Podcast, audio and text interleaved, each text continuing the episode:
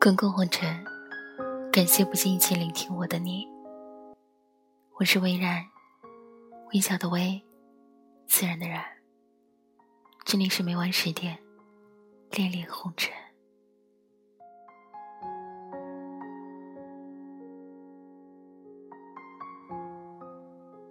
二零一六年最佳小小说，请吃饭。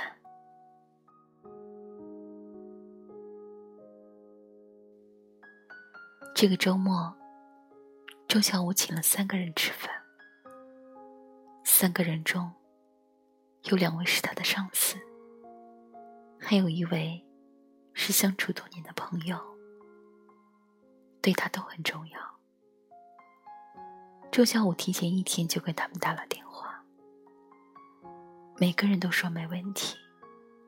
于是，周小五在酒店订好包厢，早早的赶到了。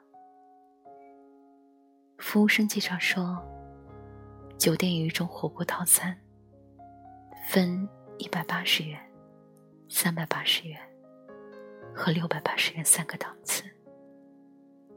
周小五不假思索，挑了六百八十元这一档。请这几个人吃饭，最重要的是面子。就像我在新城区上班，父母还住在老城区。尽管离家并不远，但他很少回家，因为有做不完的事儿。就是到了周末，也得学习汉语、电脑。和国际贸易，还要打各种各样的电话，请别人吃饭，或者被别人请。靠着这样一点一点的努力，他的事业慢慢发展起来了。又过了一会儿，请的人一个也没到。周小五就给其中一位上司打电话，问他现在走到哪里了。上司在电话里先是一愣。接着一副恍然大悟的口气，说：“真不巧，刚才一个重要客户要我去一趟，事关重大，不能来了。”周小五说：“没关系，您忙您的。”他说完，把服务生喊过来，说：“请把套餐换成三百八十元那一档的，有一位朋友不能来。”这时，电话来了。是另外一位上司打来，是突然出了点事儿，得留在家里处理，不能来了。周小我忍不住自己的失望，问：“必须您处理吗？”上司说：“是的。”这样吧，明天或下个周末，我请你。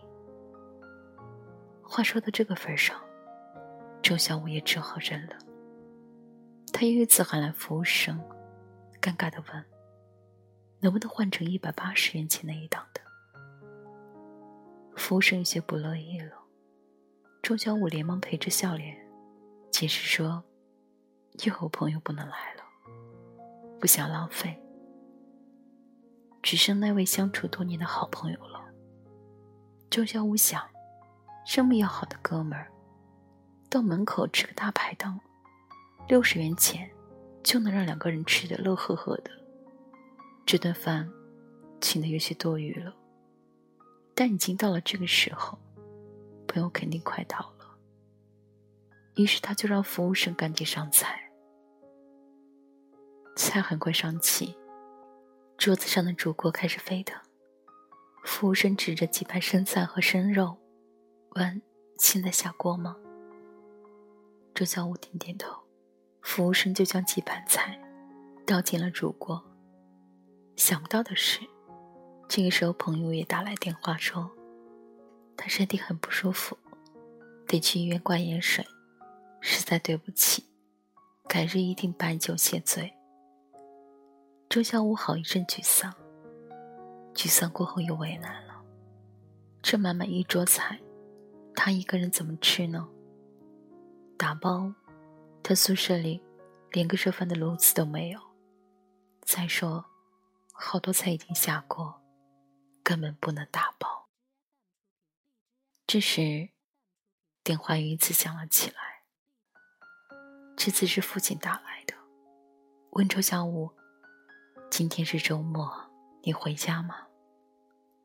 周小武说：“忙，不回了。”父亲说：“你空了就回来看看吧，已经一个多月没回家了。你妈老是念叨你。”周小武嘿嘿笑了几声，说：“真的有点忙。”父亲又问：“你现在在哪里了？”周小武说：“在酒店。”哦，对了，你和妈吃过饭没有？要是没吃。你们就过来一起和我吃吧，我在这里等你们。父亲在电话那头愣怔了一会儿，然后问周小武：“你刚才说让我们和你一起吃饭？”“是啊，是啊，我请你和妈来吃饭。”放下电话，周小武想起自己请过无数人吃了无数次饭，却唯独没有请父母吃过一顿饭。父母一会儿功夫就赶了过来，看来是叫了出租车。他们脸上全是笑容，丝毫没多想儿子为什么突然请他们出来吃饭。一家人第一次在家以外的地方一起吃饭，吃一份最低档次的套餐。周小武分别敬了父亲和母亲一杯酒，他将酒一饮而尽的时候。心里忽然涌出想哭的冲动。吃完饭，周小武和父母一起回家，在家里住了一个晚上。星期一上班，一位同住小区的同事就跑过来告诉周小武：“昨天你爸妈在小区里逢人便讲，说你请他们在大酒店里吃了一顿高档饭。”还说你给他们敬了酒，祝他们身体健康。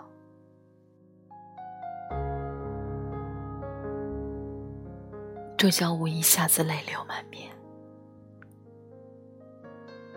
无论我们有多么忙，抽点时间，请父母吃个饭吧。我想，这就是送给他们最好的礼物。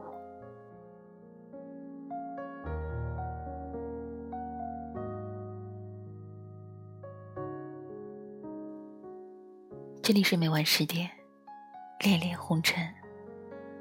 我是微然，请用声音陪你在薄情的世界里深情的活着。